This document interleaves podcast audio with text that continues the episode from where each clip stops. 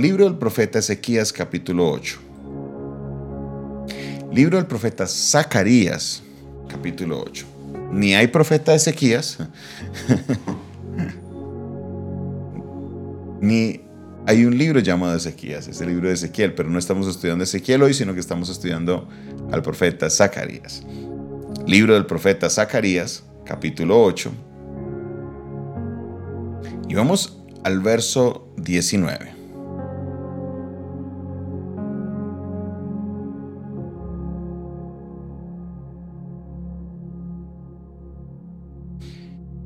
Vamos a estar estudiando del verso 20 en adelante, ya vamos a estar culminando este capítulo, pero vamos a entrar desde el 19 para tener un contexto. Dice la palabra de Dios de la siguiente manera. Así ha dicho Jehová de los ejércitos. El ayuno del cuarto mes, el ayuno del quinto, el ayuno del séptimo, el ayuno del décimo, se convertirán para la casa de Judá en gozo y alegría y en festivas solemnidades. Amad pues la verdad y la paz. Así ha dicho Jehová de los ejércitos. Aún vendrán pueblos y habitantes de muchas ciudades, y vendrán los habitantes de una ciudad a otra y dirán, vamos a implorar el favor de Jehová y a buscar a Jehová de los ejércitos. Yo también iré. Y vendrán muchos pueblos y fuertes naciones a buscar a Jehová de los ejércitos en Jerusalén, a implorar el favor de Jehová. Así ha dicho Jehová de los ejércitos. En aquellos días acontecerá que diez hombres de naciones de toda lengua tomarán del manto a un judío diciendo, iremos con vosotros porque hemos oído que Dios está con vosotros. Amén. Aquí se está culminando, se está confirmando, se está reconfirmando la restauración, primero, del pueblo judío y dos, de la ciudad de Jerusalén. Para que ustedes se hagan una imagen, resulta que cuando el pueblo de Judá, los judíos son llevados de Jerusalén a Babilonia, lo primero que hace Nabucodonosor con todo su ejército es de destrozar a Jerusalén Jerusalén fue destrozada, fue quemada, fue desolada. El templo fue destruido, ese templo majestuoso. Se sacaron los utensilios de oro, lo que se pudieron. Las columnas también se las llevaron para allá, para Babilonia. Pero todo el resto fue quemado. La ciudad fue destruida. Entonces al quedar destruida resulta que vinieron personas de diferentes naciones a tomarse esa tierra. Vinieron personas de diferentes naciones a tomarse esa tierra y los pocos judíos que quedan no tenían la fuerza de enfrentarse a ellos. Entonces Jerusalén es una ciudad que queda muy afectada, muy, pero muy afectada. Es más, si usted va conmigo al libro de Nehemías, capítulo 1, en el libro de Nehemías, capítulo 1, que es un libro que nos narra el regreso también de los judíos a la tierra prometida, mire lo que dice el verso 1. En palabras de Nehemías, hijo de Acalías, aconteció que en el mes de Kisleu, en el año 20, estando yo en Susa, la capital del reino, que vino Anani, uno de mis hermanos, con algunos varones de Judá, y les pregunté por los judíos que habían escapado y que habían quedado de la captividad y de Jerusalén. Mire, Mire por quién preguntó, por los judíos que se escaparon de Babilonia, por los que habían quedado de la cautividad y por Jerusalén. Entonces, en otras palabras, por todo el pueblo que se había quedado ahí mientras el pueblo había sido llevado a Babilonia y también preguntó por Jerusalén. Mire lo que dice el texto. El remanente, los que quedaron de la cautividad allí en la provincia, están en gran mal y afrenta y el muro de Jerusalén derribado y sus puertas quemadas a fuego. Una escena desoladora. Mire la reacción de Nehemías. Dice, cuando oí estas palabras me senté y lloré y por algunos días ayuné y oré delante del Dios del cielo.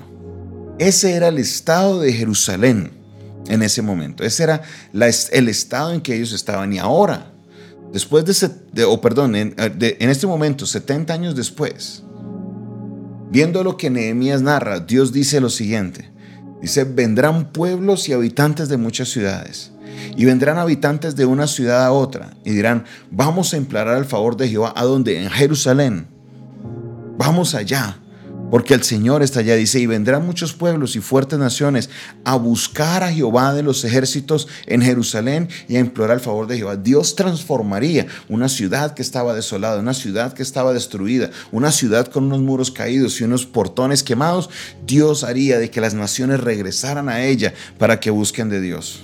Es más, el favor no solamente vendría sobre la ciudad, sino sobre el pueblo, porque dice que vendrán diez hombres y se agarrarán de un judío y le digan, venga, vamos contigo porque el favor de Dios está con ustedes. Aleluya. Esta es una promesa de restauración espectacular porque mi hermano y mi hermana, no sé cuál sea tu estado el día de hoy. Puede que estés como el pueblo o como la ciudad de Jerusalén destruida, con los muros caídos, con las puertas quemadas. Puedes que te sientas destruido, pero el Señor te promete una restauración el día de hoy. Puede que tu empresa, puede que tu negocio esté así, desolado, incendiado, acabado, y que no sepas qué hacer, que a lo mejor dices, no, ya no hay nada que hacer, me voy a empezar de cero, cierro todo esto, pero sabes que Dios está prometiendo una restauración que al contrario, muchas otras personas van a decir, venga, vamos a hablar porque el favor de Dios está con esta persona. Aleluya. Esa es la promesa de restauración para tu vida.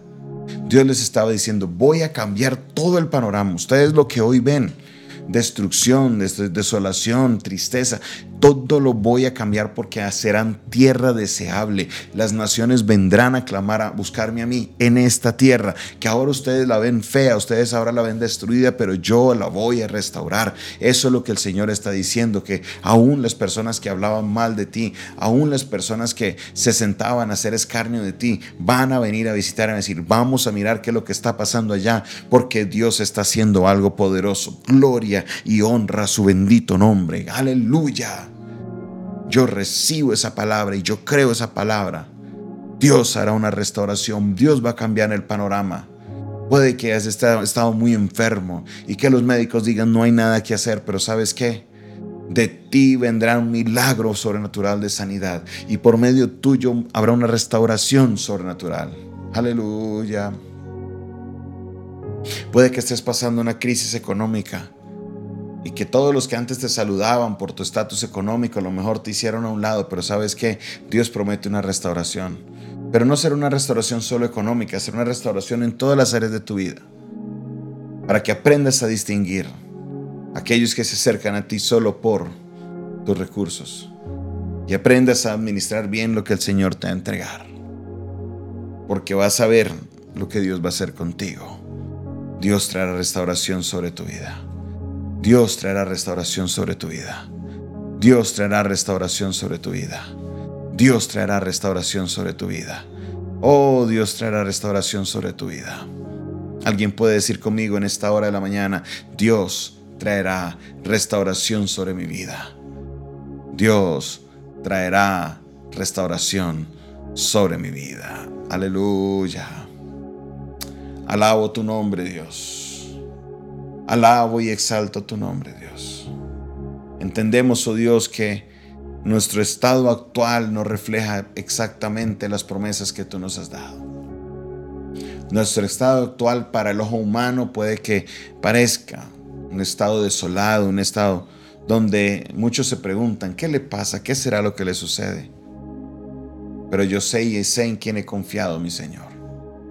Sé en quién he confiado, sé mi Dios que tú te vas a glorificar y tú restaurarás a muchos de los que me están escuchando, que a lo mejor han sido desechados, pero tú Dios, tú, tú Padre Celestial, les restaurarás y les convertirás en tierra deseable.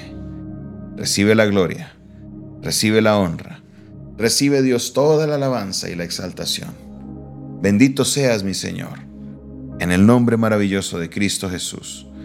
Amén, amén y amén. Alabado sea su Dios. Gloria al Señor, Dios les bendiga mis hermanos. Esta fue una producción del Departamento de Comunicaciones del Centro de Fe y Esperanza, la Iglesia de los Altares. Un consejo oportuno en un momento de crisis. Se despide de ustedes su pastor y amigo Jonathan Castañeda. En este día les deseamos a todos una feliz Navidad, que tengan un día maravilloso, todos con su familia. Les bendigo. Feliz mañana para todos. Bendiciones.